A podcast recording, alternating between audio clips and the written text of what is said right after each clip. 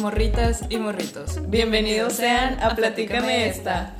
En el episodio de hoy, que es el piloto, queremos platicarles de cómo empezó esta. Primero, quiero agradecerle a Daniela por poner este proyecto tan chido sobre la mesa. Cuando me platicaste sobre esto, Sobre esta. sobre esta, sí, eh, se encendió en mí un poquito, así como ping. Creo que le diste el clavo en la temática, en el formato, pero sobre todo en nuestra amistad. Porque es reconocer que disfrutamos de platicar una con la otra. Sí, yo también te quiero agradecer mucho por aceptar esta, por ser como eres, por enseñarme a ver el lado artístico de la vida, la importancia de respetar las jerarquías en el diseño, como me has estado ayudando a trabajar en, en que son hacer publicaciones y cositas así, de que no, o sea, tienen un sentido, por algo, por algo se ven bien y por algo unas se ven horribles. Y ayudarme a contemplar desde otra perspectiva la naturaleza. Ah, qué bonito. Tú también me ayudas a contemplar desde otra perspectiva la naturaleza. Es algo que yo ya volteaba a ver, pero no veía como con una lupa de científico, ¿no? De, ah, mira estas cosas, como el chilito. Ah, sí. la planta de Chile. Sí, Daniela me regaló una planta de habanero y yo le mandaba fotos de vez en cuando de, mira, todavía está viva. Eh, y luego le mandé una foto cuando ya salió el chile y me dijo, mira, ahí viene otro, ¿o qué era? No, me mandaste la foto y, Ah, o sea, como que mira, sigue vivo. Y yo dije, ay, ya tiene flores. ¿Y tú qué? Ajá, y hace cuenta que me tuve que regresar y fijarme y fue de, no Oh, sí, manches, es cierto, ya tiene flor y de ahí salió un chile.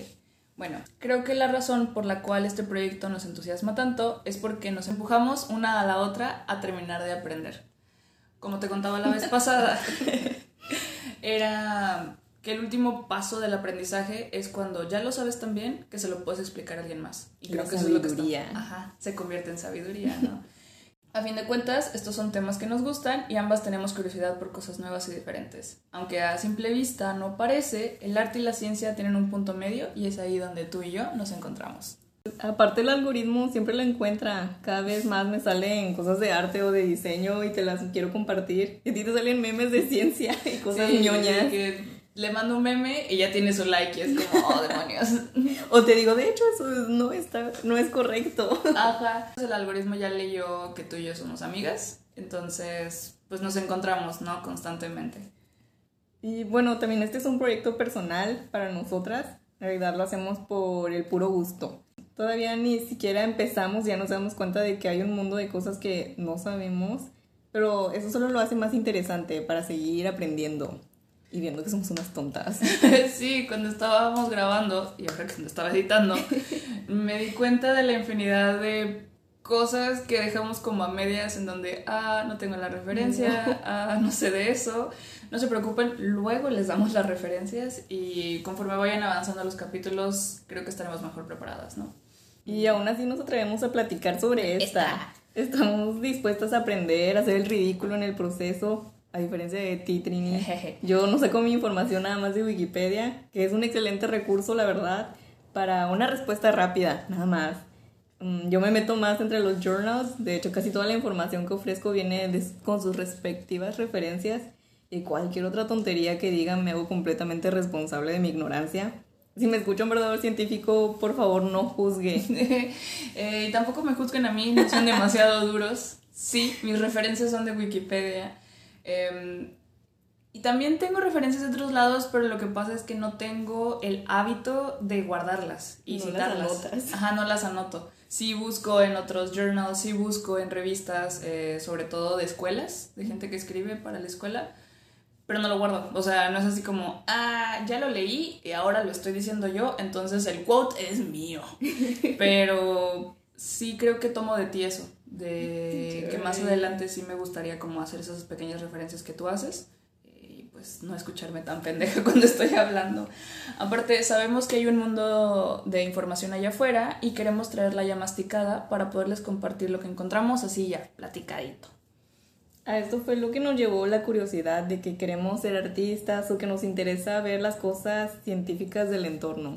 Este podcast, esta podcast, no va a tratar sobre discutir de qué es la ciencia o qué es el arte, sino vamos a tomar temas que nos interesan, explicarlos, discutirlos y enco- encontrar qué tienen de artísticos y qué tienen de científicos.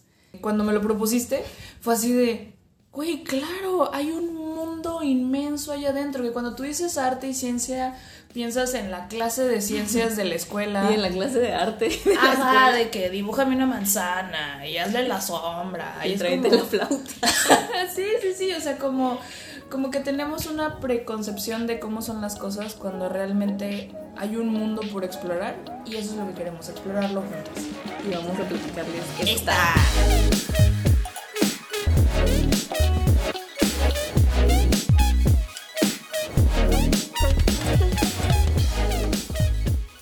Empezamos. Habla tú. no, bueno, literalmente empecé con que el lenguaje para mí es muy importante. Y mi primer impulso siempre es buscar la definición de las cosas que no entiendo. Yo también hice eso. Ajá, porque es muy importante para mí, eh, no me gusta que me malentiendan. Entonces busco la definición para saber que lo que estoy diciendo es exactamente lo que quiero estar diciendo. ¿Qué sí significa eso? Buscas varias definiciones. Busco varias definiciones. Creo que esa es la base del entendimiento. Primero tienes que entender el concepto que estás usando y luego lo empleas, ¿no? Es una pregunta que yo ya me he hecho antes. Güey, no tienes idea. Em, cuando empecé a tomarme en serio como artista. ¿Cuándo fue eso? ¿Cuándo fue eso? Eh, hace un año. Hace dos años me pregunté esto y hace un año me empecé a tomar genuinamente en serio como un artista. Hace dos años porque por fin había salido de mi maldita depresión. Praise God. Mis primeras preguntas fue, ¿qué es ser un artista y qué es arte? Yo digo que quiero ser un artista. Necesito saber qué es un artista para poder eh, cumplir con esa definición, ¿no? Eh, entonces, si tú buscas... Te voy a leer la que me gustó a mí. Es una forma de expresión de carácter creativo que poseen los seres humanos. O sea, eso me da a entender que todos podemos hacer arte. Ajá. es una capacidad que tiene el hombre para representar sus sentimientos, emociones y percepciones acerca de sus vivencias y también que suele ser un, un componente importante en la cultura. La primera definición habla sobre creatividad. Sí. Que necesita ser creativo. Sí. El Jordan Peterson dice que no todos somos creativos. Y yo al principio, y al principio yo también tenía esa expresión. Claro que todos somos creativos. O sea, así como que a nuestra manera, ¿no? Pero somos Creo que a lo que él se refiere es como a la definición de creatividad. De creatividad como muy rigurosa. Y yo era la que decía que es que todos somos creativos y todos que tenemos esta capacidad de, de, creatividad. De expresarnos. creativamente. No tanto de la parte de crear, sino creativos. Y me decía, los tests, como los tests de IQ, también hay tests de creatividad. Y te hacen una serie de preguntas. Y cuando tú las empiezas a contestar, te das cuenta que realmente no eres tan creativo. Que lo que nosotros tomamos como creatividad puede ser simplemente el intelecto humano haciendo su función, pero lo que es ser realmente creativo sí te separa del resto, en donde es un pensamiento tan divergente que ya no encajas con el resto de la sociedad. O sea, una de cada cinco ideas son, son 100% originales. O sea, y tú dices de que... Mm, pues en realidad son copias de varias ideas, ¿no? Pero la gente que es realmente creativa sí tiene ideas originales. Y entonces te quedas de que, oh, ok, tal vez no soy tan creativo como yo pensaba. Y luego es como, has participado en un curso y has ganado sobre estas personas. Y así ya sabes, tú de, oh, no, que es que yo no he participado. o así. He participado. Ajá, porque no te atreves para empezar, ¿no? De, no soy tan creativo. Y, y así como una serie de puntos en donde cuando me, ella me hizo esas preguntas y yo las contesté, tú conociéndome a mí, artista creativa, contesté de que a dos, que sí. Y me quedé así de, fuck this shit toda mi personalidad es una mentira. Y, ahí sí tuve una pequeña crisis de identidad, pero entendía a qué se refería. Luego cuando me meto yo solita en el, ok, pero para mí, ¿qué es el arte? ¿Y qué es el arte en general? ¿no? Sí, porque no vas a dejar que un test te diga que no lo eres.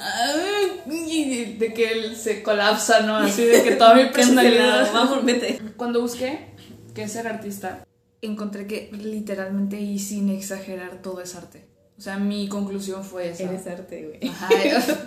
Esto es arte. Bueno, aquí me avergüenzo un poco de mis referencias, pero lo que todos reconocemos en general como arte, ¿no? La RAE lo pone súper sencillo, donde dice, es la capacidad o habilidad para hacer algo. Punto. O sea, que es un concepto demasiado amplio. Que te es arte. Ajá, güey. Hay un artista. Sí, sí, sí, por eso lo dije. o sea, no sé exactamente quién es ni nada. Yo tampoco. Ahora, según la Wikipedia, voy a la Wikipedia cuando quiero entender algo de forma general. Entonces dice lo siguiente. El arte es entendido generalmente como cualquier actividad o producto realizado con una finalidad estética y también comunicativa, mediante el cual se expresan ideas, emociones y en general una visión del mundo, a través de diversos recursos como los plásticos, lingüísticos, sonoros, corporales. Está diciendo en esencia lo mismo, güey. Es todo. La forma en la que hablas, la forma en la que te expresas, las palabras que usas, la ropa que te pones. Es eso, literalmente. Es lo que te rodea, pues. Este, entonces, para mí, Art is Life, así como tuviste de que, ah, tú tienes Art is Life. Y, yo tengo Plants Are Life. Plants Are Life, ajá. Entendí lo siguiente, que es algo inherente de los seres humanos. Por más que podamos decir de que, ah, es que ese elefante agarró una brocha y pintó y así, no me consta que él dice que es arte. ¿Me explico? El que dice que es arte somos nosotros. ¿Sabes? Hay un capítulo de Los Simpsons. A ver, a ver, cuéntame. en donde, igual que lo has visto, cuando ponen uniformes en la escuela. Creo que sí. Y que son de que gris y blanco o algo así. Y este, pero luego empieza a llover y, y, los uniformes se decoloran y se hacen como de colores y todos se empiezan a alegrar porque eran ya llegan de que al unísono. Robotcitos, ajá. De que como ya no había esa forma de expresarte, porque antes ibas en ropa, ¿no? Ajá. Y la ropa es tu forma de expresarte, de que esto es lo que soy. Sí, sí, sí. Y es arte. Güey, güey, si quieres luego hablamos de un tema por completo que son las marcas, o sea, ¿por qué eliges la marca? La publicista. Sí, aquí la publicista hablando. Sí, la gente que se viste toda de negro está dando un mensaje. Toda la gente que se viste de muchos colores está dando otro mensaje. El que traigas Snoopy en, en la playera, el que yo me haya puesto todo de negro, el que mis calcetas sean de esta forma, estoy expresando algo. Las calcetas son curiosas, ¿no? Porque entre comillas nadie las ve, pero, pero son muy íntimas. De, de, de, calcetas de que con un dibujo con el bar sin Sí, güey, mi hermano hace poquito vi que traía puestas unas calcetas del, del pensador. Su Ajá, estaban súper padres. Pero es una parte de la expresión del ser humano. Qué raro, ¿no? O sea, digo, a mí también me gusta traer calcetas limpias. me pero, estás diciendo sucia. Pero es como, no me expresaría a través de mis pies. Pero yo sí. Pero sí te expresas a través de tus pies, traes unos tenis en específico. Traigo mis vans. Ajá, porque es alternativa. Es alter... No es como de skaters. ¿Y qué son los skaters? Los skaters no son bien aceptados en general por la sociedad. Hasta hace muy poquito se, se hicieron olímpicos. Ajá. Ajá. Este año fue cuando... Ajá, sí, entonces... Antes eran rezagados. Vagabundos. Cállate, ¿no? Eran, eran rezagados de la sociedad, así como muchos artistas. Los grafiteros, ¿cuánto tiempo crees que nos tome aceptarlos como realmente artistas, güey? Yo no puedo, güey. Me caga. es que, bueno, ahí es otro tema. Hay dos tipos de grafiteros, ¿no? Gente que está dañada por la sociedad y grafitea. Pero todos estamos dañados por la sociedad. Ah, sí, sí, pero depende de cómo lo expreses. Ah. Esos están tomando espacios públicos y haciendo los suyos. Uh -huh. Pero depende de qué es lo que estás poniendo allá afuera. Eh, existe toda una rama de la antropología y sociología que estudia grafitis y eso se me hace wow. ¿Qué? Ajá. Sería la de la grafología. Probablemente. Este... No, o sea, grafología de que la, la letra. Ajá. La letra. Ajá. Ajá. O sea, lo de las firmas y todo eso, el graffiti es eso. Pues sí, es arte porque está expresando, ¿no? Su emoción y lo que siente, su percepción y toda esa wea. Ajá, entonces imagínate. Pero está feo. Pero el arte es feo. O sea, el arte no siempre es bonito. Por ejemplo, el grito perturbó a muchísimas personas. Y es arte. Y, o sea, es indiscutiblemente arte, precisamente porque te hizo sentir algo. O el que está comiéndose así, como que no sé cuál es. Sí, creo. Sí sé cuál dices, que se está comiendo una persona. Ajá. Este, les damos las referencias después. Todo ese tipo de arte como oscuro. Eh, Edvard Munch, Edgar Allan Poe. Mi padre. Hay, hay un, tengo un board en Pinterest y uno de los quotes que guardé que decía como el arte debe confortar al disturbed y disturb Sí, al cómodo, ajá. al cómodo, ajá. Y de repente digo, ay, no necesariamente, pero... Pero sí. Pero o sí. sea, si no, los fotógrafos de la guerra estarían desempleados. sí, yo, ajá, bueno, sí, sí creo que el arte es incómodo, pero me gusta que grafiteen las cosas. Mm, No A mí tampoco. ah, pero... Pero lo respeto como una forma de expresión. Creo que es importante que pongamos atención a ese tipo de expresiones de arte. O sea, donde tú ves un mural y de repente hay un graffiti encima, ¿qué le pasó a esa persona? porque está mostrando su resentimiento contra la sociedad, porque si es un mural público, es contra el público. Y entonces el público le ha fallado al individuo. O sea, y yo lo, yo lo entiendo de forma muy personal. Una de las preguntas que, que tocaba mucho con, con mi psicólogo era, ¿qué fue lo que te llevó al arte? Y la respuesta era la tristeza y la soledad. O sea, mis emociones, y eso es lo, la definición, ¿no? De poner ideas, emociones allá afuera. Entonces, yo, yo, ya, yo ya no puedo obviar las emociones que la gente está poniendo allá afuera mediante poesía, música, eh, pintura, escultura, graffiti. Tanto, tanto, tanto cuando digo que arte es todo, es que yo no puedo obviar cuando usas una haces una selección de palabras específica y digo, ¿por qué dijo eso? Porque todo es como un performance, ¿no? En, nuestra persona. Y quiero citar a un sociólogo. Dale. Primero entender que el arte no es algo que entiendes de afuera, sino que algo que, que aceptas de ti mismo. Eso es algo que yo aprendí. O sea, porque yo buscaba la definición afuera y en el momento en el que En un quiz. Ajá, sí, en un quiz de personalidad. Y me decía, ah, sí, eres un artista. Eh, Necesitabas la aprobación del test. Sí, la aprobación de la sociedad, literal. ¿Quién hizo el test? La sociedad. No, no, no. Entonces, o sea, yo soy, yo creo firmemente que todos somos artistas. Pero a lo que voy con esto de la actuación y de lo que ponemos allá afuera y así, es de un sociólogo que se llama Erving Goffman y lo leí en su libro de La presentación de la persona en la vida cotidiana. Y en general, el libro habla de lo siguiente. Eh, cómo las personas ponemos un acto ante otros dependiendo del rol que desempeñemos y que podemos presentar un gran número de actos. O sea, tú eres un tipo de persona cuando estás conmigo, pero cuando te subes al carro y te vas con tu mamá, eres otro tipo de persona.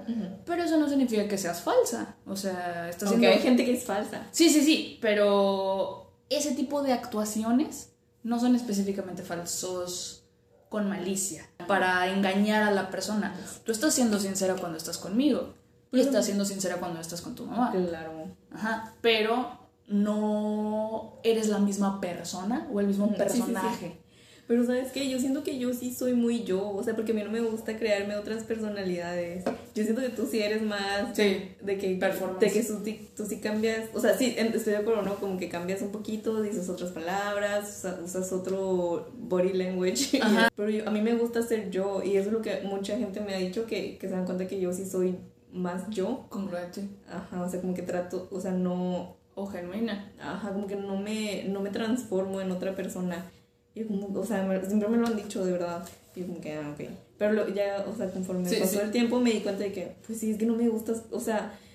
Es muy cansado. O Ajá, o sea, por eso, por eso ay, no, Requiere un trabajo. Y yo siento que tú sí, por, más que nada por los diferentes amigos que me cuentas que tienes y así. Y yo, pero ¿cómo le hace, pues? O sea, eso suena muy complicado ese, ese cambio así. Lo es, o sea, y, y cuando digo que es complicado y cansado no es como que activamente esté llevando cuenta y lista de las cosas que hago y digo con cada persona, pero sé que regulo mi personalidad dependiendo de con quién esté. Y siendo sincera, tiene que ver con mi trastorno de personalidad. O sea, neta, no es como que cualquier persona haga eso hay, un meme que veo mucho en el grupo. Estoy en un grupo de BPD de que dice memes en support. Y un, y un meme que postean seguido es como, ay, me encanta tu personalidad. Y nosotros contestamos. es por el trauma. No, de que gracias la diseñé para ti. O sea, de que me fijé en qué tipo de persona eres y escogí atributos de mi persona que encajaran con la tuya para poderme llevar bien contigo. Y Goffman estudia eso. O sea, cómo, cómo interpretamos diferentes papeles. No precisamente porque seamos personas falsas, sino que... Hay personas falsas, ah, definitivamente.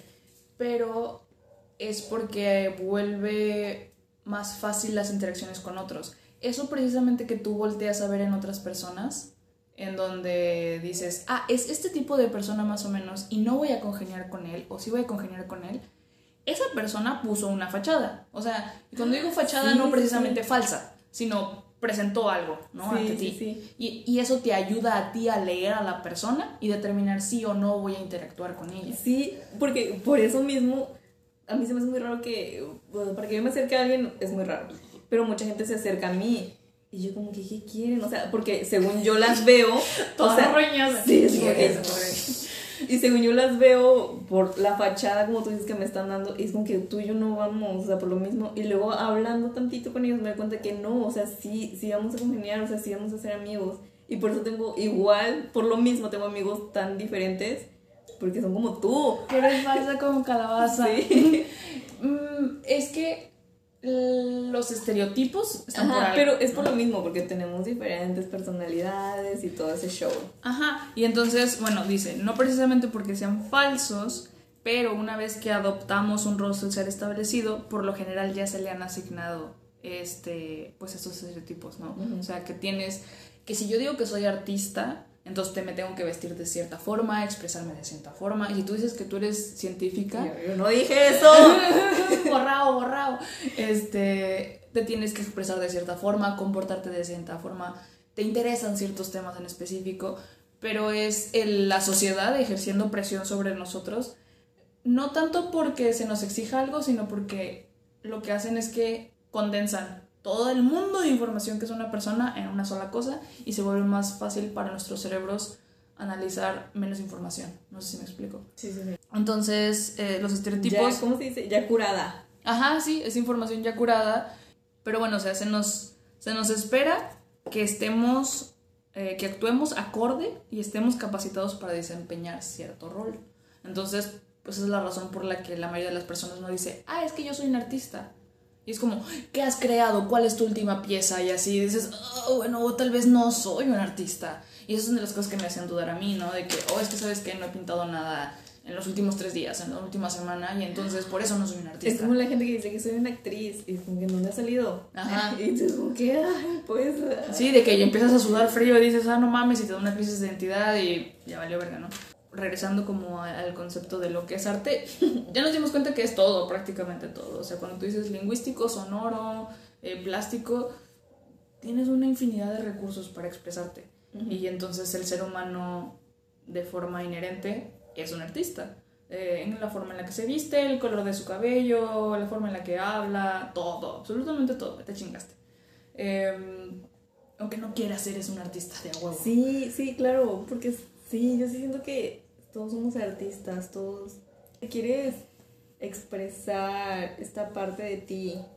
Y um, también siento como las redes sociales es como que todos somos ac- actores, es una actuación, ajá, todos queremos de que ay, siempre todo bien o siempre todo, Todo mal, mal, ajá, es como ajá. que porque yo Estos vatos nihilistas o los Ujú, pinches sí, músicos sí, que necesitan la tragedia para crear canciones. Claro, o sea, somos actores, somos- y por eso es como que el Instagram, de que sube una foto, y el TikTok, o sea, Ujú, que estás aparentando algo. Sí. Ahora, necesito que le pongas pausa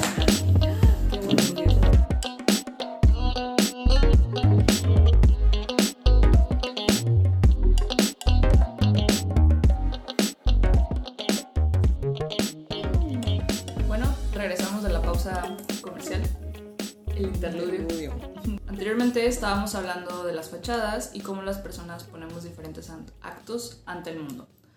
Ahora, yo creo firmemente que todos somos artistas, pero puedo ver cómo las personas me dicen, sí, sí, claro, tú sí eres un artista, pero no se la terminan de creer para uno mismo. Daniela, antes de este podcast, ¿te considerabas un artista? No, así a secas. No, no soy un artista. eh, he trabajado con el arte de niña. Fui a clases de ballet, las cuales no recuerdo nada. Lo Hay fotos, seguramente son falsas, no sé. Eh, iba con mi hermana a ballet, pero en realidad no me acuerdo de muchas cosas.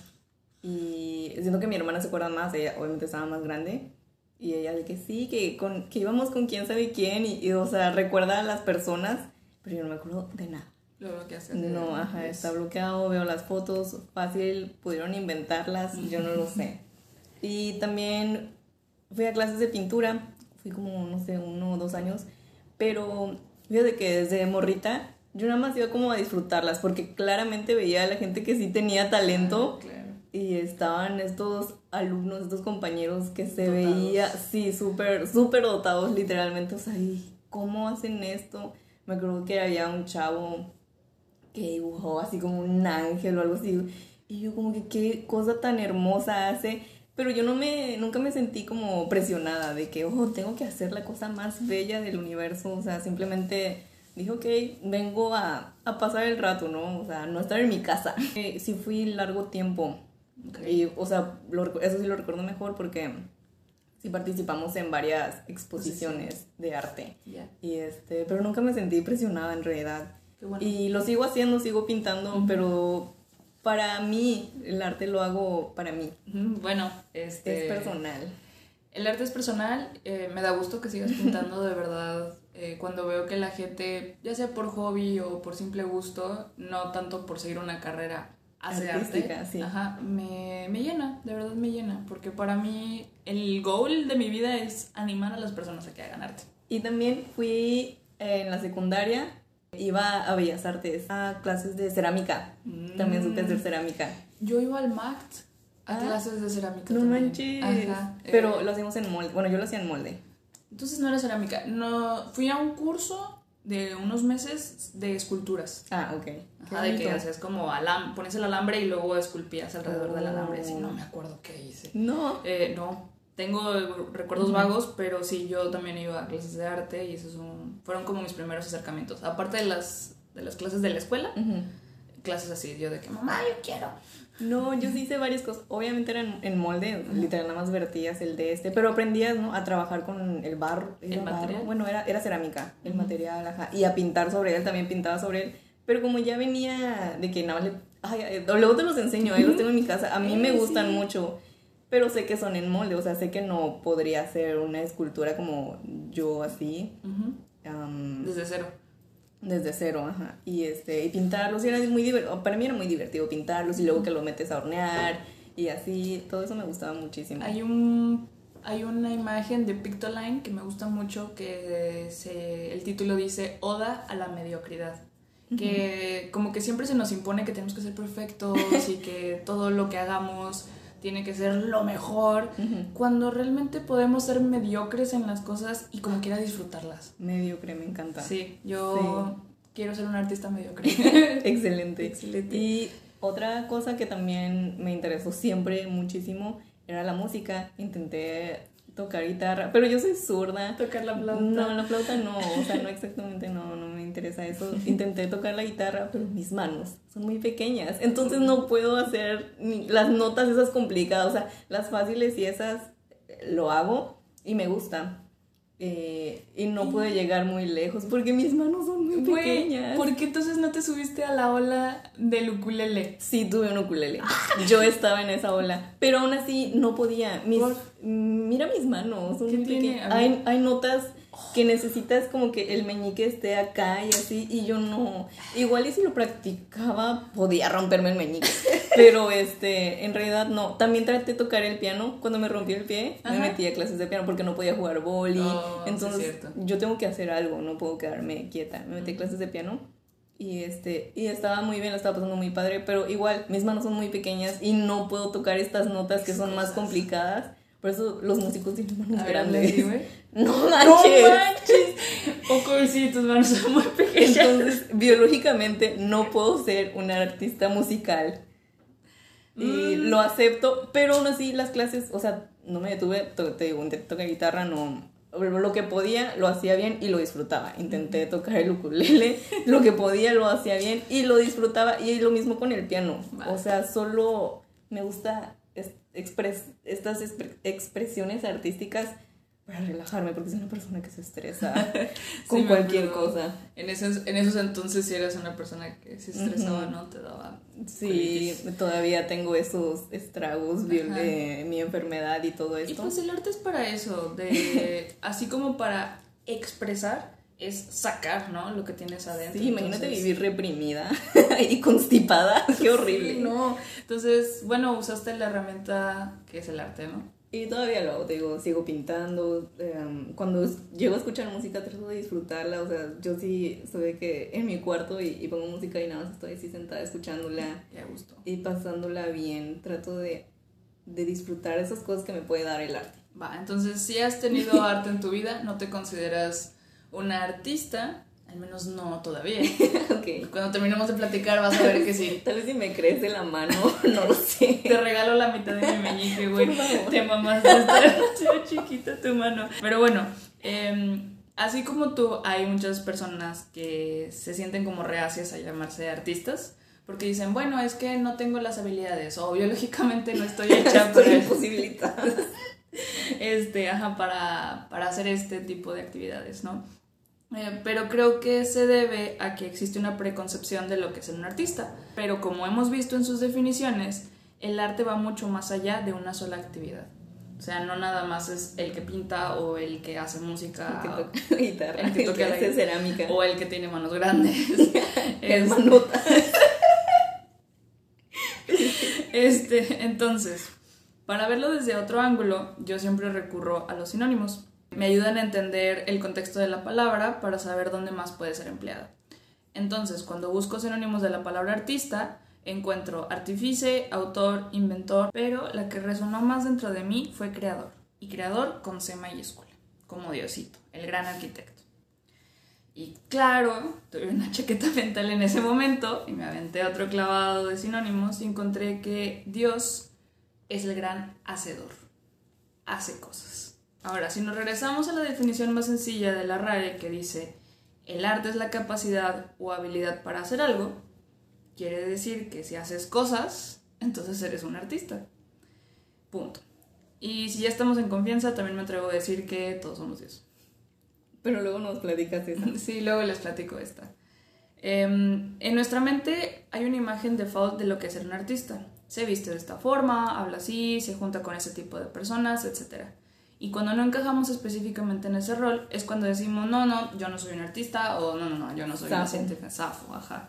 Eh, porque entonces eh, seríamos incongruentes con lo que estamos diciendo. Yo digo que soy un artista, pero nunca pinto, nunca hago nada. No toco la guitarra. No toco la guitarra, mis manitas están chiquitas. ya no lo voy a soltar nunca, güey, perdón.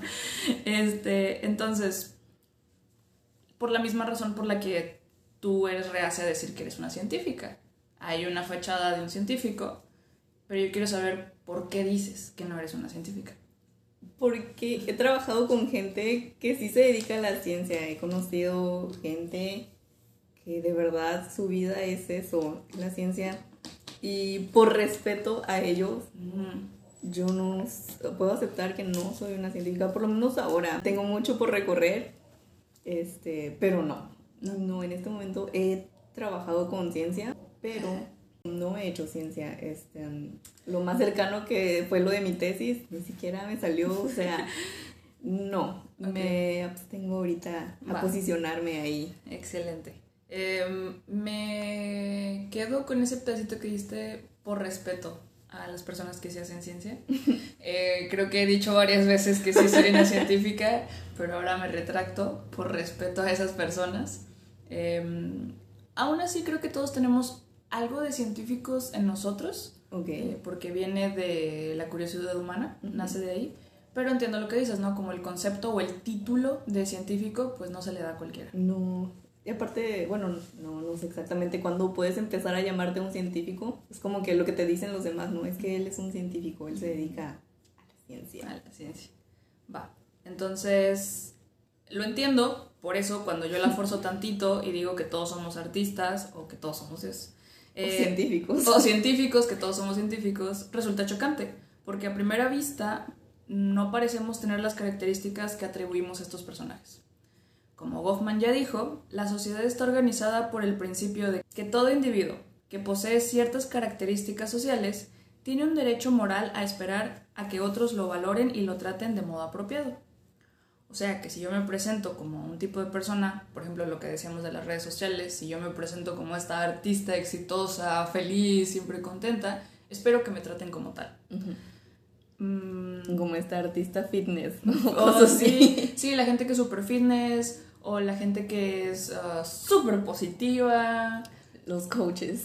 Los coaches de vida, o sea, se presentan como algo y entonces cuando estás enfrente de ellos en persona, así es como esperas que se comporten, que se sigan comportando de esa forma, ¿no? Qué enfermo. sí, está un poquito sick, eh, pero está sick porque creo que son personas que lo llevan al extremo y todo en exceso es mal. Siempre. Eh, por eso nos esforzamos tanto en mostrar ciertos aspectos de nuestra vida. Ahora, un disclaimer. No estoy diciendo que esté bien o que esté mal poner estas fachadas. Simplemente estoy explicando el por qué lo hacemos. Ponemos una fachada para que se nos trate como tal. Entonces, em, en conexión al principio anterior, hay un segundo saber, que un individuo que implica o explícitamente pretende tener ciertas características sociales deberá ser en realidad lo que alega ser. Por eso, tampoco nos vamos por la borda y presumimos de cosas que no tenemos o ponemos fachadas con las que fachadas que no podemos sostener. ¿Cómo es esto de que de lo presumes de lo que careces? Ajá, de, dime de qué presumes. Ah te diré de qué careces. Claro, y es súper obvio. Ay, me choca la gente. sí, las dos somos un poquito Creo que eso ah, deja todo lo demás del arte y la ciencia, eso es lo que nos une.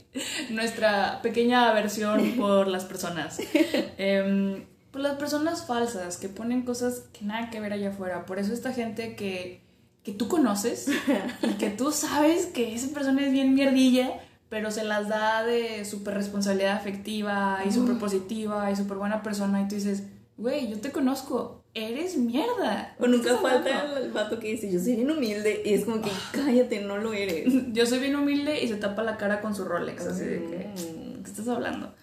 Em, y sí, por eso, cuando las personas normales, o sea, la norma, eh, no nos vamos a esos extremos, porque en el momento de la verdad nuestras incongruencias serían expuestas. O sea, yo no digo que soy una persona súper fitness, porque no lo soy, güey. Porque cuando me ven en persona y estoy toda gorda, es así como, ¿qué pasó con el fitness? Y es de que me lo comí.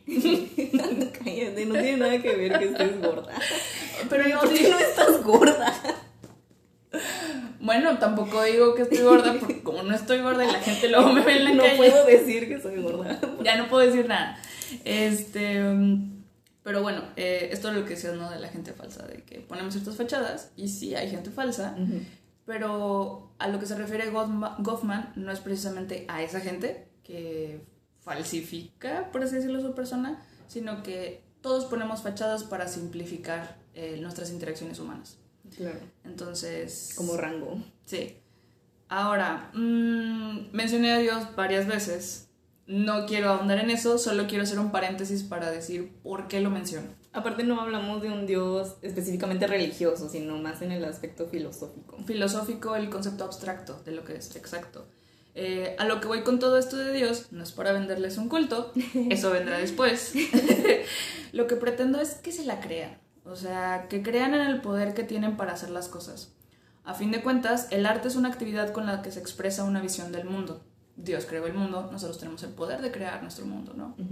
Eh, por eso los invito a tomar el control de lo que ponen allá afuera, como manifestaciones del arte que llevan dentro. Recordemos que los recursos del arte son mixtos y prácticamente infinitos, lingüísticos, sonoros, corporales, plásticos. Tú hacías referencia a usan sus recursos para expresar la percepción del mundo. Sí, usamos lo que tenemos a nuestro alcance. Aunque sea una cerámica de molde, pero al momento en que la pintas le pones el arte, ¿no? Ajá, le pones un poquito de ti y ya es algo diferente. Eh, sí, la cerámica de molde, todos tienen el mismo moldecito, pero tú la pintaste de un color específico y le pusiste florecitas y una carita, y tu vecino le puso un dragón y otras cosas. es ya entonces una pieza diferente, ¿no? Claro. Entonces, bueno, Hice tanto énfasis en las etiquetas y los estereotipos porque es la forma en la que estructuramos el mundo de información que hay allá afuera y nos ayuda a decodificar el contexto en el que nos encontramos. Y así como yo busco sinónimos y definiciones para entender de lo que estoy hablando antes de abrir la boca, em, pero así como pueden ser de utilidad, creo que también nos pueden restringir a lo que Goffman llama la burocratización del espíritu. Es decir, sí está súper bien ese concepto, ¿no? Em, quiere decir que nos comprometemos como con una imagen de nosotros mismos, tanto por coerción social como por coerción propia. Nosotros decimos, por ejemplo, yo cuando digo soy un artista, me estoy comprometiendo con esa fachada. Así, por eso tú no te comprometes. Como, ah, bueno, esta frase me parece que es de Aristóteles, que es We are what we repeatedly do. Sí, la tienes en tu Twitter, ¿no? Sí. Eso siempre me identifico con eso y siento que nuestra personalidad sí va cambiando, pero porque no todo el tiempo estamos haciendo las mismas cosas repetidamente. Sí. A veces trabajamos con plantas, a veces trabajamos con arte. Ajá, o sea, el momento en el que tú te sientas enfrente del lienzo y estás pintando florecitas, estás siendo un artista en ese momento. y, y si lo hicieras más seguido, entonces con más confianza podrías tal vez etiquetarte. Ajá, etiquetarte como artista. sí. Eh, por eso yo me etiqueto a mí misma como artista para forzarme de forma positiva. Fórzala. Ajá, sí. Fake it till you make it, ¿no? Entonces, hasta que te la creas. Hasta que me la termine de creer. Entonces, eh, cito otra vez a Nunca se la creí. nunca, ¿cómo se dice? Nunca se rindió, pero nunca lo logró. de la verga. Este, bueno, cito a Goffman. Entonces, ya no solo vivimos, sino que actuamos. Componemos y representamos el personaje que hemos elegido. Defendemos e idealizamos nuestras pasiones. Nos estimulamos elocuentemente a ser lo que somos. Por eso tú y yo estamos haciendo este podcast. Nos gusta la información, nos gusta investigar, eh, nos, gusta, nos, gusta, leer, pintar. Nos, gusta hacerle a la mamada también. este, y conforme vamos repitiendo este, estos episodios, conforme vamos avanzando, se vuelven más nosotros. Somos personas que hacemos podcast. Somos personas que buscamos información y así las platicamos. platicamos esta. y platico esta. Pero al menos yo he caído en la trampa de pensar que mi persona es estática y definible. Por eso me daba tanta crisis de identidad cada tercer día, así de que quería ser un artista y no hacía arte, o sea, no cumplía con la fachada eh, y me colapsaba toda, ¿no? Eh, pero gracias a Goffman entendí lo siguiente. Cito. Por debajo de nuestros principios proclamados y de nuestra palabra empeñada, debemos esconder asiduamente todas las desigualdades de nuestro humor y nuestra conducta, y esto sin ser hipocresía, ya que nuestro carácter elegido es más verdaderamente nuestro que el flujo de nuestros sueños involuntarios. Lo que tú decías, somos lo que repetidamente hacemos. Lo dice, según yo, Aristóteles. ok, luego buscamos bien la cita de quién lo dijo, ¿no? Sí. Em, pero es eso puedo decir que soy un artista, tengo desigualdades en, mi humor y mi persona, no siempre estoy pintando o no siempre cumplo con los estereotipos, pero mi carácter elegido, yo elegí ser un artista, es más verdaderamente yo que lo que soy en este momento, ¿no? Eso es como muy aspiracional. ¿Qué te parece cuando le preguntan a los comediantes de que, ah, cuéntame un chiste? Y el vato así. pues sabemos, tú y yo sabemos que la comedia va más allá de los chistes. Y creo que contar un chiste on the spot es difícil. Por eso sí, yo sí digo que son artistas. O sea, hacer yo también los Qué difícil es hacer reír a alguien. O sea, estás poniendo todo un performance, estás... Todo el acto. Ajá, y era lo que decíamos de los recursos, son infinitos, entonces la forma en la que habla, las entonaciones que hace... Ese es su recurso lingüístico, wow. Ajá, sonoro, todo. Eh, los que hacen sketches que no hablan, pero nada más están como actuando y también dan risa. y los quiero golpear. Los stand-ups, todo, ¿no? O sea, lo te digo, los recursos son infinitos. Entonces, dicho lo anterior, los invito a explorarse con más libertad y permitirse llamarse artistas o científicos, bueno, voy a quitar eso porque ya me retracté, o cualquier otro personaje que deseen ser. Que no les avergüencen sus incongruencias, pues es de humanos, y que entiendan que los estereotipos son una herramienta social para simplificar el mundo, pero que realmente somos más complejos que eso. Abracen esa complejidad y fluidez del ser y moldeen su vida a su gusto, sean el dios de su propio mundo.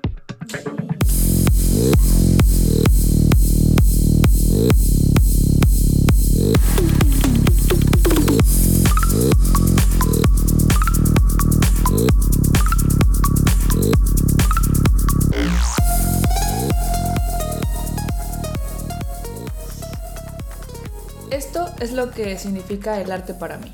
Ahora le toca la ciencia. Entonces, Daniela, platícame esta. Bueno, yo te voy a platicar qué es la ciencia desde un formato muy diferente al tuyo. Creo que el tuyo era más personal, pero al final de esta clase, esta masterclass que te voy a dar, te voy a explicar qué es lo que significa la ciencia para mí. La ciencia en el origen etimológico viene del latín scientia, que significa conocimiento, muy simple. En cuanto a las definiciones, la definición es un discurso. Una definición apropiada debería de caracterizar todos los campos en los que se basa un estudio científico. Pero si buscan las definiciones van a encontrar las similitudes. Y las similitudes son la razón, la verdad, la belleza y especialmente el método científico. El Merriam-Webster Dictionary define que es el conocimiento o el sistema de conocimiento que cubre verdades generales o el funcionamiento de leyes generales, especialmente obtenidas y probadas a través del método científico.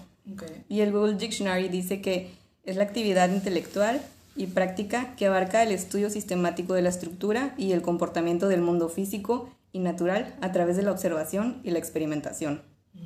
Y por último, pero no menos importante, tenemos a la Real Academia Española, que dice que es el conjunto de conocimientos obtenidos mediante la observación y el razonamiento sistemáticamente estructurados y de los que se deducen los principios y leyes generales con capacidad predictiva y comprobables experimentalmente. Ya pasando estas definiciones, voy a seguir con unas citas que consideré importantes. Charles Darwin dice que la ciencia consiste en la agrupación de hechos para que de ellos se puedan extraer leyes generales o conclusiones.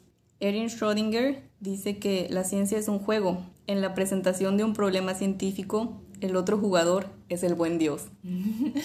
Él no solo ha establecido el problema, sino que también ha ideado las reglas del juego, pero no se conocen por completo. La mitad de ellas quedan para que las descubras o las deduzcas. Mm, Somos un juego de Dios, claro. y esta es mi favorita. Dice, la ciencia hace que la gente busque desinteresadamente la verdad y la objetividad. Le enseña a la gente a aceptar la realidad con asombro y admiración, sin mencionar el profundo asombro y deleite que el orden natural de las cosas le brinda al verdadero científico. Esta frase la dice Liz Meitner, que fue una física corresponsable del descubrimiento del elemento protactinio y la fusión nuclear. Ella injustamente no fue nominada, no fue ganadora al Premio Nobel de Química, sino que se lo dieron a su compañero. Está muy injusto, pero luego te platico esa. Sí, por favor. Vamos a pasar ahora a los científicos, que son los que hacen la ciencia. En realidad, los científicos es un término moderno del siglo XIX.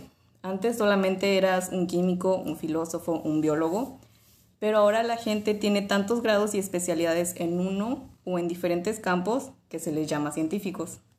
Y un científico es alguien que recopila y utiliza la investigación y la evidencia para formular hipótesis y probarlas, para obtener y compartir comprensión y conocimiento avanzado en un área de interés.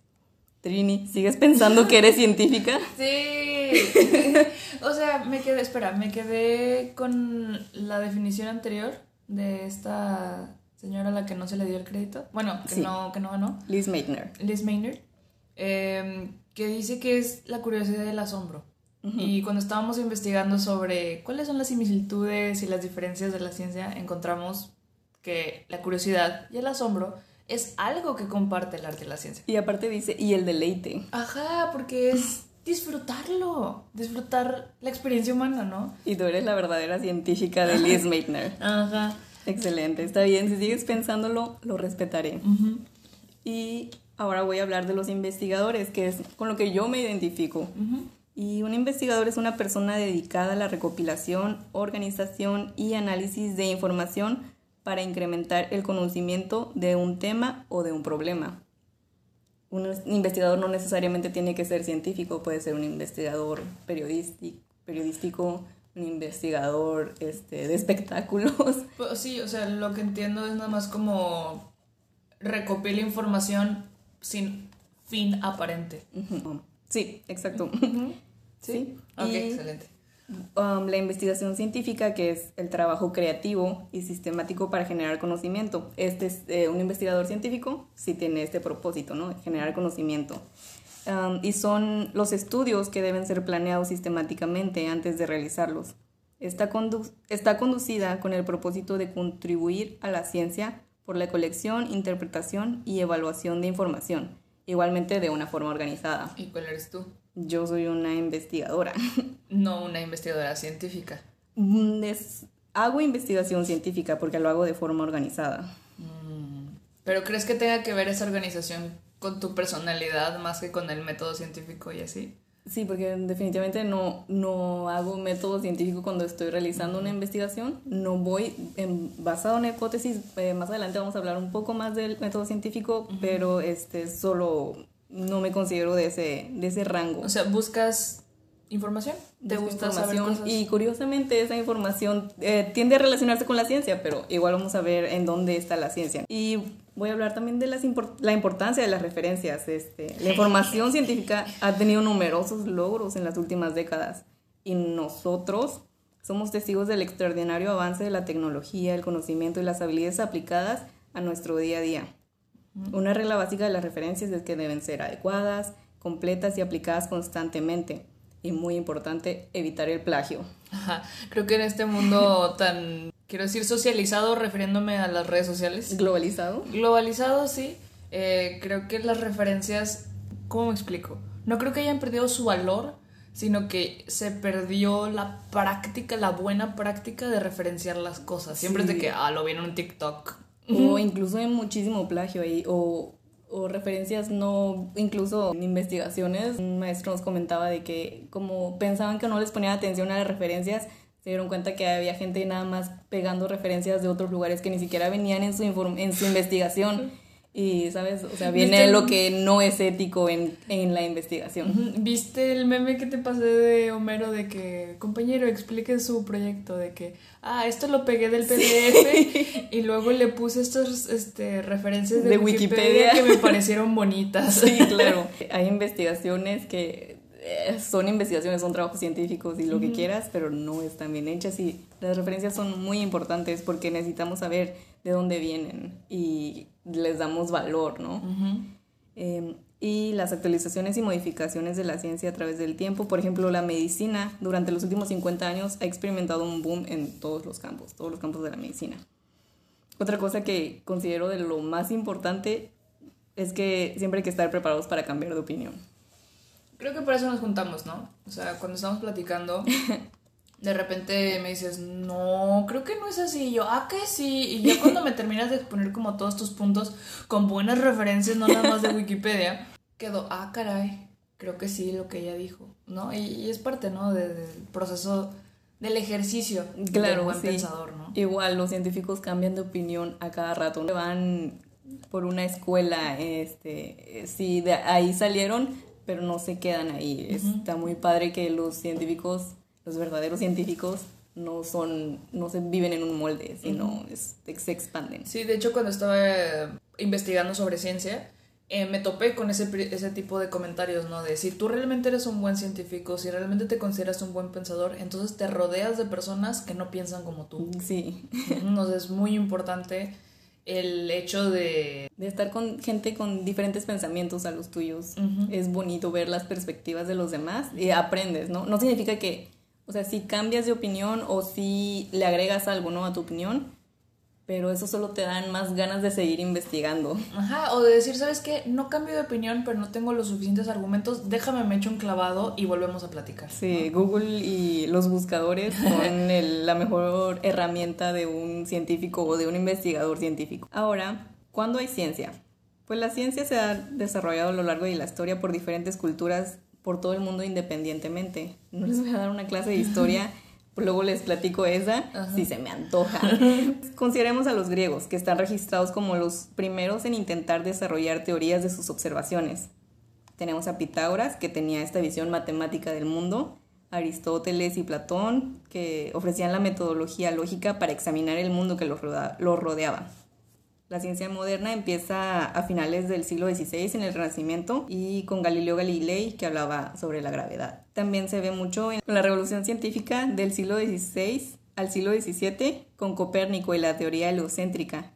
Él decía que la teoría heliocéntrica es de que giramos alrededor del Sol. Antes ah. creíamos que todo giraba a nuestro alrededor, alrededor del mundo. Pero pues ya se está comprobado que no o al menos eso creemos por ahora. sí, le dio a nuestro ego, ¿no? ¿Estaremos preparados para cambiar esa opinión? No lo sé. Y la importancia también de la interpretación, al igual que en el arte. En la ciencia, la interpretación es la acción de explicar de qué se está hablando. Una explicación o una forma de explicar algo. Seguimos en lo mismo, ¿no? En la ciencia involucra la construcción de un argumento lógico que explique la información. Las interpretaciones científicas no son verdades absolutas ni opiniones personales, no como tu arte. son inferencias, sugerencias o hipótesis sobre lo que significan los datos, basadas en el fundamento del conocimiento científico y la expresión personal. Imagínate ir con todo ese peso por la vida. Sí, creo que por eso dices que no eres científica, ¿no? o sea, decir, no, no, no, yo no dije eso. Te avientas toda la comunidad científica se arroja sobre ti y muere. Creo que eso es como de las diferencias que hay entre la ciencia y el arte.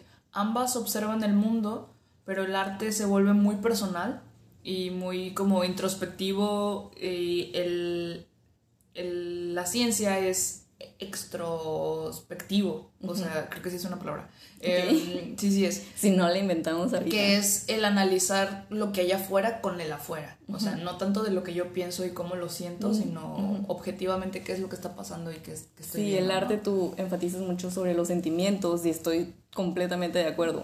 Y es esta diferencia, ¿no? Que es la más importante. La ciencia puede sentirse, yo la siento, pero no por eso es arte, no siempre. Ajá, no, y o sea, es curioso porque claro que conlleva como este pedacito de arte, eh, ya sea desde la redacción o desde el gráfico, ¿no? Que estamos viendo, y desde la experiencia humana, o sea, este vato que experimentó que se le cayó una manzana en la chota. Y bueno, esa es una historia. Nada es una historia, pero estás contando una historia, ¿no? sí, eh, necesitas contar la historia para explicarla.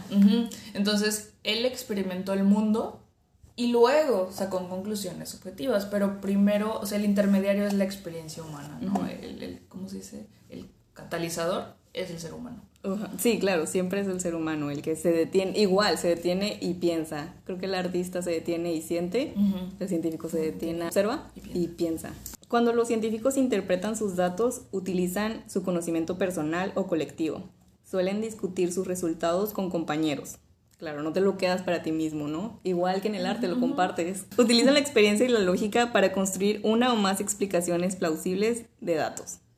Como cualquier otro humano, los científicos pueden cometer errores, incluso engañar intencionalmente. Como esta morra que me mandaste que, que es un fucking fraude y que se estaba... Ah, sí, la de... Sí, que quería ayudar, ¿no? Que estaba recolectando dinero para hacer investigaciones. Y no estaba haciendo nada. Y no estaba haciendo nada, claro, este, sí. Eso hablamos, podemos hablar o en otro momento platicar esta de la ética científica, ¿no? Como hay muchas cosas muy sucias también dentro de la comunidad científica, hay este los productos, ¿no? Que sí son bajos en grasa, que no tienen gluten y que sí hay evidencia científica cuando no es cierto, no es pura mentira. Creo que luego vamos a dedicar un episodio completo al tema de la propaganda. Um, también voy a mencionar un poco sobre la jerarquía del conocimiento.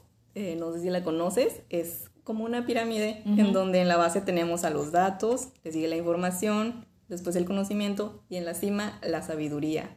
Son cosas muy diferentes. Los datos son las observaciones científicas y medidas que analizamos e interpretadas pueden desarrollar evidencia para contestar preguntas. La información son los hechos provistos o aprendidos respecto a algo. El conocimiento es lo que se comprende de ese proceso por medio de la razón. Usamos la razón, ¿no? No solamente aprendes algo, sino después razonas del por qué.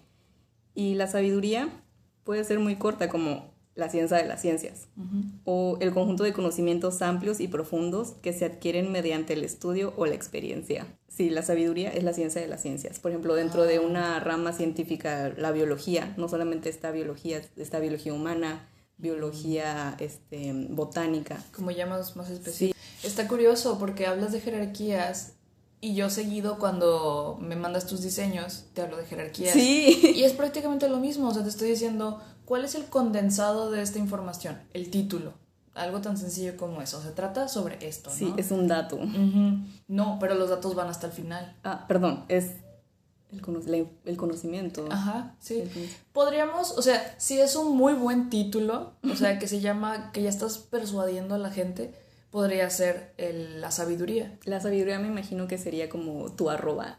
Ajá, sí, o sea, de que este es el tema general del que estamos hablando. Hablamos de arte, hablamos de hortalizas y dentro de este concepto es, tenemos el compostaje, las... Eh, que es el conocimiento, ¿no? O sea, estamos hablando sobre ese tema ya más chiquito y luego vienen todos los datos que están relacionados con eso, ¿no? Claro, o sea, puedes ver cómo lo aplicas, incluso sin ser un científico, lo aplicamos en todos más ahorita que la información la tenemos, la tenemos en la palma de nuestras manos, si, te, si te detienes y observas, te das cuenta de que está en todos lados. o sea, la estructura que tiene la información tiene un, por así decirlo, método científico de por qué está estructurada de esa forma. No necesariamente, o sea, si le agregas, no, el método científico es simplemente un método, un orden, lo clasificas. y ahora hablamos de dónde hay ciencia.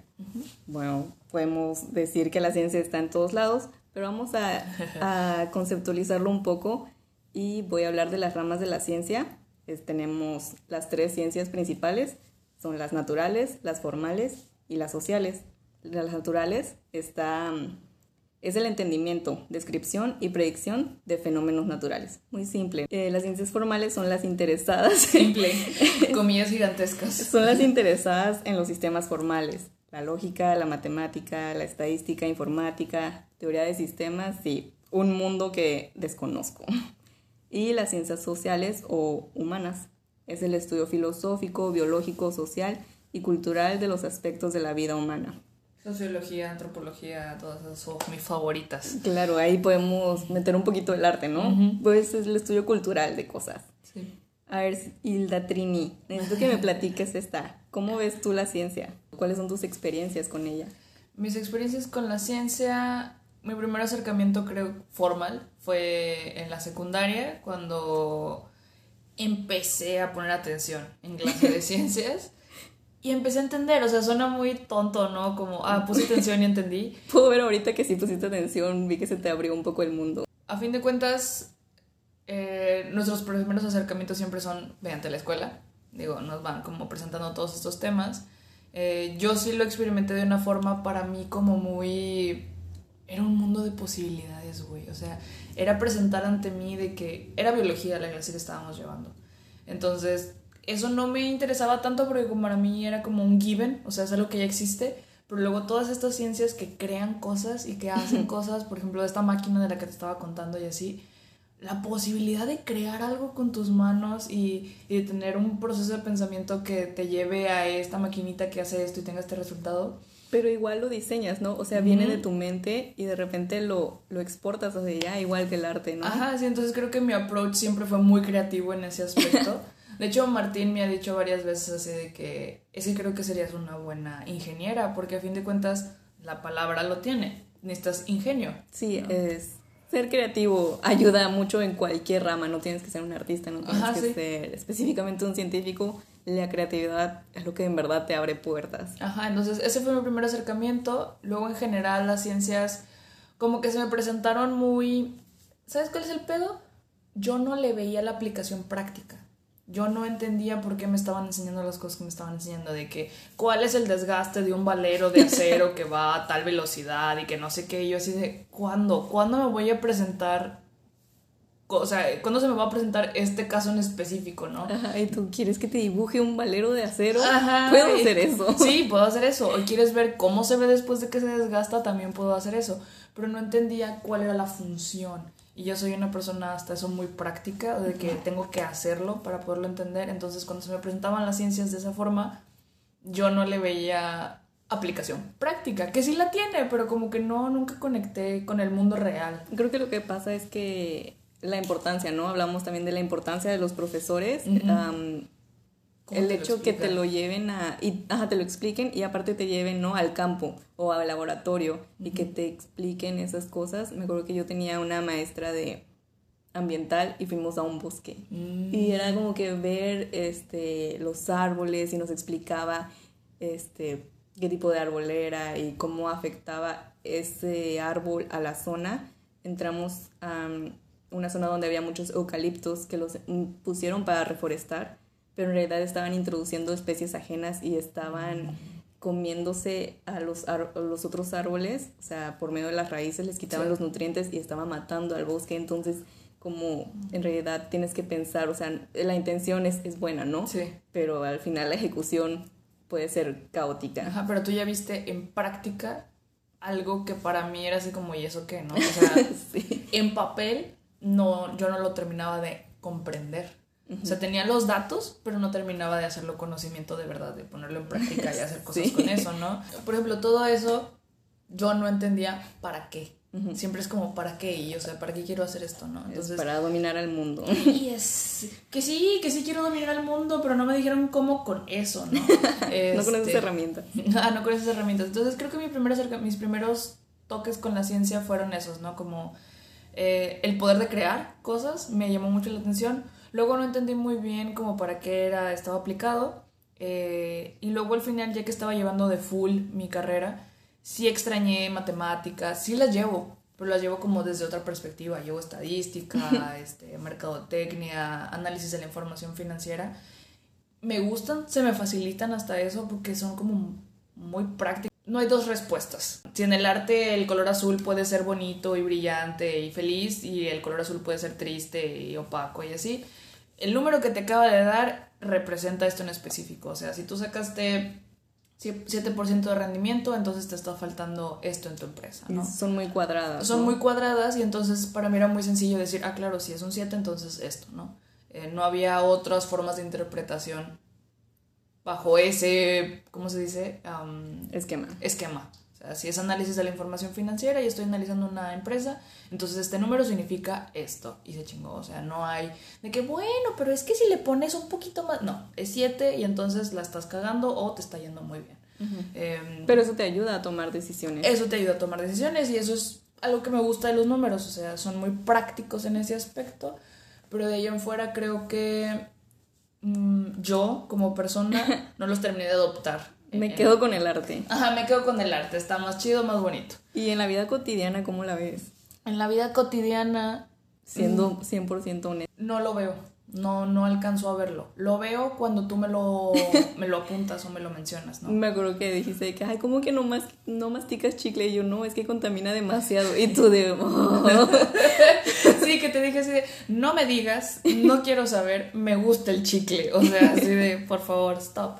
Pero en la vida cotidiana creo que lo más cercano a ciencia es la composta que hace mi mamá eh, las preguntas que me hago, que soy consciente de que hago preguntas de que ¿por qué pasa esto? ¿Por qué pasa aquello? Es como algo muy científico, ¿no? Cuestionarte los fenómenos naturales que tienes enfrente. Pero la única razón por la que lo volteo a ver como ciencia es porque tú estás en mi vida. O, sea, porque si no, para mí sería como un día normal, ¿no? Pero digo, ah, esto es lo que hace Daniela, esto es ciencia, ¿no? No, no lo voltearía a ver de esa forma y creo que se nos olvida, así como se nos llega a olvidar que el arte está en todos lados, la ciencia también está. Güey, el hecho de usar el microondas, eh, de calentar agua, o sea, el día que me explicaste cómo calentaban agua y que las moléculas y que por eso salían burbujitas y yo así de... Los puentes de hidrógeno. Ay, yo de qué, güey, yo nomás le prendí la mecha y ya, y me hice mi café, o sea, sé que está ahí, no termino de verlo, se me olvida que está ahí, ¿no? Y tú eres la que me recuerda de eso. Y me alegro mucho. Yo algo súper ñoño que hago en mi vida cotidiana es de que me despierto, lo voy a comer a mi perro, ¿no? Y checo mi higrómetro de la humedad y la temperatura y todo eso. Y a veces cuando hace frío, lo subo de que hay Instagram de que, oh, hace frío, estamos a 29 grados. Sí, o sea, y me hablas a mí de que, mira, está bien húmedo. Sí, y tú de que, ¿qué? ¿Cuál porcentaje? No entiendo. Ajá, así de, pues si ella dice, entonces sí está muy húmedo. Voy a hacer como que le creo. Ajá. O sea, son cosas que yo no volteo a ver desde esa perspectiva, pero es bonito. O sea, eso es lo que me gusta, porque ahora ya veo, suena muy hippie, pero volteo a ver con más magia el simple hecho de hervir agua. Claro, la ciencia es es magia, es la explicación más mágica que tenemos. Sí, pues en la antigüedad así le llamábamos a la ciencia, ¿no? Yo le sigo llamando magia. Ay, genial, güey, por eso somos amigas. Y ahora, ¿por qué hacemos ciencia? Porque como humanos hacemos ciencia. Estamos buscando respuestas, queremos soluciones a nuestros problemas. Estamos buscando una explicación, la filosofía, que significa amor a la sabiduría. Pitágoras de Samos, quien al ser tratado de sabio respondía que él no era un sabio, sino que era alguien que amaba la sabiduría, era un filósofo. Ah, güey, me encanta. Me encanta eso. Creo que lo que compartimos es la filosofía. Sí. La, filosofía, de verdad. No sé mucho, pero cada que aprendo algo me digo, wow. Con razón, muchos, mucha gente que empieza trabajando con la ciencia termina siendo filósofo y eso es algo que es muy curioso, pero me fascina. Um, ¿Cómo se hace la ciencia? Ya casi terminamos. Excelente para que no te me duermas. sé que tienes déficit de atención. Pero es interesante, o sea, repito, son cosas que volteas a ver y X, pero luego cuando tú me las mencionas o haces como un comentario más específico, es como, wow, ok, no había visto eso, generalmente no lo había visto. Bueno, hacemos la ciencia, pues una cosa que nos ayuda es el método científico, es el proceso en donde una observación lleva a una posible explicación, la cual es ensayada repetidamente para probar que es más apropiada que otras posibles explicaciones. que llegamos a cabo, la experimentación, muchas, muchas veces. No solo, no solo hacemos un experimento, hacemos varios experimentos con diferentes cantidades de cierto elemento. Las variables, ¿no? Ajá. Recolectamos información estadística, y realizamos estadística, registramos nuestros datos y llegamos a una conclusión donde confirmamos o negamos nuestra hipótesis y tomamos una decisión. Em, la explicación científica, que es una respuesta al acontecimiento de algún fenómeno a partir de teorías científicas. Y vamos a terminar. ¿Qué son las leyes y qué son las teorías? Uh. Es solo una teoría, suelen decir muchas personas. Una teoría es la explicación fundamentada de algún aspecto del mundo natural que puede incorporar hechos, leyes, inferencias e hipótesis comprobadas. Este, ellas intentan dar la explicación más lógica de un por qué. Una más corto, una, una teoría explica el por qué. En cambio, una ley es una generación descriptiva sobre cómo un aspecto del mundo natural se comporta bajo determinadas circunstancias. Por ejemplo, las leyes del movimiento de Newton, masa, fuerza, aceleración. Estas generalmente describen o predicen lo que sucederá en determinadas situaciones. Las leyes son más cuadradas, las teorías son más... Um, circulares. Circulares, digámoslo. Ahí estás eh, metiendo arte, o sea, algo tan... Algo gráfico. Algo gráfico, ¿no? Sí. Eh, en teorías conocidas tenemos la del Big Bang, eh, la teoría celular, y estas teorías compiten entre ellas para demostrar la mejor explicación de los descubrimientos científicos. Los científicos tienden a, a favor de las teorías que logren explicar la mayoría de la información. Pues eso es lo que hacían los filósofos, ¿no? O sea, tomaban una y decían, ok, tomo de aquí, tomo de acá, y entonces yo hago mi propia... Sí, este, sí, las leyes ayudan a generar teorías. En la ciencia son necesarias ambas para tratar de entender todo el panorama respecto a algún fenómeno de interés. En resumen, la ciencia es el conocimiento que se puede obtener por medio de la observación e investigación de diferentes fenómenos, los cuales interpretados nos pueden dar sabiduría de nuestro entorno y nos ayudan a responder preguntas y solucionar problemas. Excelente. Por eso yo aplico la ciencia a todo el momento que puedo porque tengo muchas preguntas y muchos problemas.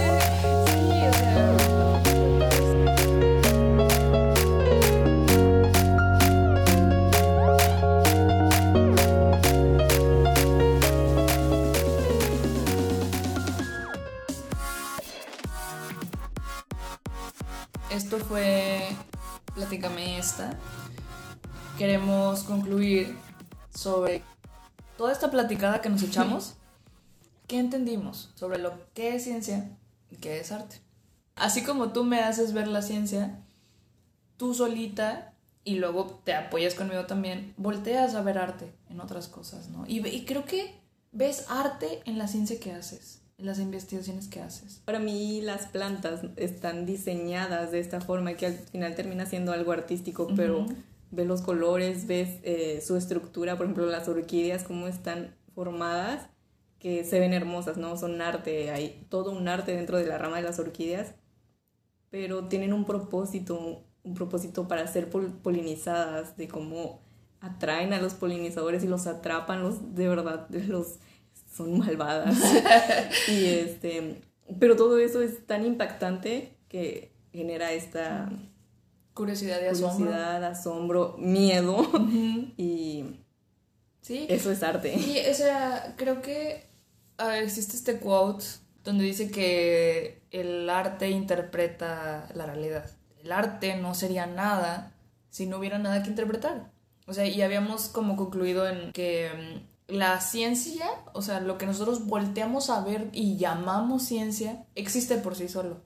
Y no importa si el humano está o no, sigue existiendo. Las plantas siguen existiendo sin que nosotros lo volteemos a ver. El planeta sigue orbitando, el sol sigue estando encendido, sin que estemos o no. sin que nosotros le pongamos ese nombre. La ciencia se encarga de nombrar esas cosas y de describir esas cosas y de explicar esas cosas, pero eso ya existe, ¿no? Entonces, pero creo que el arte necesita esas explicaciones, necesita esas observaciones para luego interpretar. O sea, el arte no existe por sí solo. Necesita que lo voltees a ver. Necesita que lo voltees a ver y lo señales y ya sea que te guste o te cause disconfort o, o que no te genere nada. O sea, pero necesitas ser volteado a ver. a diferencia de como el mundo natural que analiza la ciencia, que existe por sí solo. Creo que esa es una de las diferencias que podríamos eh, marcar. El mundo natural existe por sí solo, la ciencia es humana, el arte también es humano, pero el arte no existe por sí solo. No, el arte necesita el, humano. El componente humano, o sea, el que voltee y diga es humano, ¿no? Y cuando dices de que es que yo veo arte y cómo está hecha la estructura de esta flor y así, claro, muchas de las reglas de diseño vienen de la naturaleza, la regla de los tercios, el golden ratio es viene de la naturaleza. Súper aplicado en el diseño. Ajá, y lo ves en todos lados. Entonces, ahí es donde empezamos a encontrar como estas pequeñas bonitas conexiones. Si yo lo pusiera en palabras muy simples, el arte y la esencia es una experiencia humana. Estamos experimentando el mundo. Lo que volteamos a ver y cómo lo volteamos a ver es lo que nos diferencia a uno del otro, ¿no? Si yo el arte lo veo desde qué me hace sentir ese color o ese olor o ese, esa nota en específico, y la ciencia es más como objetiva, como decías. Eh, creo que ahí es como la interpretación que cada uno le da. Pero a, fin de cuentas los dos están volteando a ver la misma cosa con otro set de ojos y creo que eso es lo que hacemos. Esa es mi opinión. Ok, um, yo siento que el arte es esta forma de expresar, como ya había dicho, algún sentimiento, alguna emoción, algún desagrado, ¿no? Es una, una protesta.